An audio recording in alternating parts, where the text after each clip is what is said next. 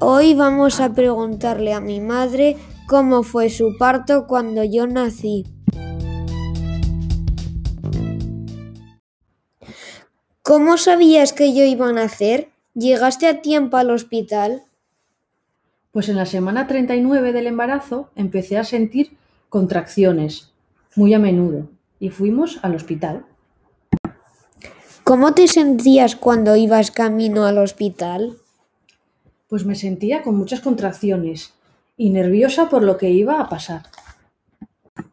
¿Rompiste aguas en el hospital o en otro lado?